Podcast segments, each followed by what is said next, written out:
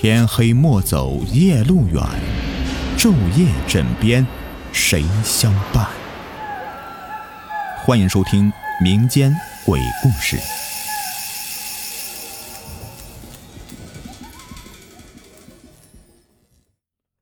Hello，你们好，我是雨田。这个故事呢是来自一个网友的分享。这是一个我身边人发生过的一个真实的。且令人头皮发麻的故事。我老家呢在山西的晋西北，那里是典型的黄土高原区，著名的走西口啊，指的就是这里。我们这边比较干旱，另外以前的这些人呢，住的都是窑洞。我父亲兄弟二人，因此我还有一个二爸，也就是我的二爹。以前我二爹呢，一开始是和另外一家邻居同住在一个。窑洞坡下，两家人共同拥有一个小院子，中间用一个木栏杆一分为二。两家人呢各占一半院子。二爹邻居家有一个小孩，刚七岁出头吧。结果有一年在和一帮伙伴玩的时候，他们带着挖掘工具在玩挖土窑洞的游戏。结果，由于前几天刚下完雨，土质比较疏松一些，然后土窑洞啊。就发生了坍塌事故，这个小孩就被埋在了下面。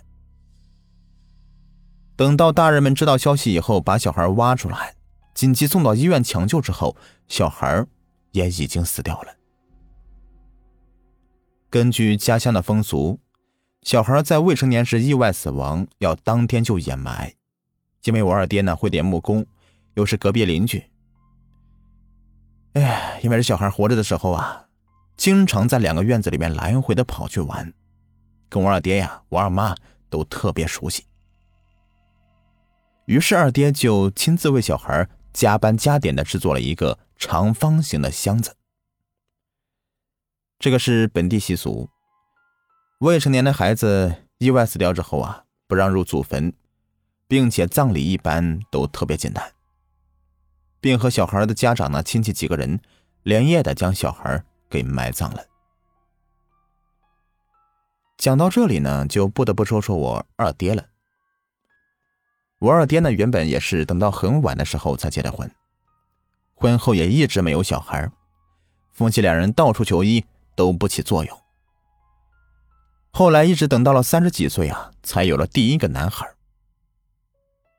等到隔壁小孩死的时候。我二爹的孩子呢，也就是我的堂弟，刚刚满月不久，那真的是我二爹的心肝宝贝呀。但是，从埋掉小孩的第二天开始啊，我堂弟每天晚上都会莫名其妙的哭个不停，而且窑洞外面的院子里，也经常会听到奇异的一些响动。加上那个时候啊，我二爹在外面干木匠活。不在家里，我二妈一个人呢，在家哄孩子。大晚上的，院子里面有响动，我二妈呢也没当回事儿，胆子大，哄完孩子继续睡觉。反正院子里也没啥值钱东西。然而，有一天，我二妈半夜一直在忙着哄哭闹的孩子睡觉，到了后半夜啊，孩子不哭的时候，自己也躺下睡着了。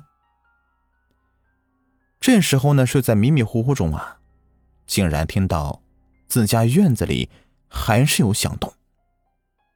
我二妈睁眼一看，居然看到了死去的那个小孩，竟站在我二妈卧室门口，在不停的笑。我二妈当时就炸毛了，吓得一下子完全清醒了。但无奈家里面只有我二妈和我的小堂弟，二妈没有办法。只好装作没有看到，继续闭眼睛装睡。结果，屋子里的响动丝毫没有停下来的意思。这个时候呢，我二妈呢只能够强撑着闭眼睛，假装什么都不存在。然而，就在这个时候，我二妈耳朵旁边呢传开一段令她这一辈子无论如何。只要想起，都会头皮炸裂、六神无主的声音。别装了，婶婶，我知道你早就看到我了。”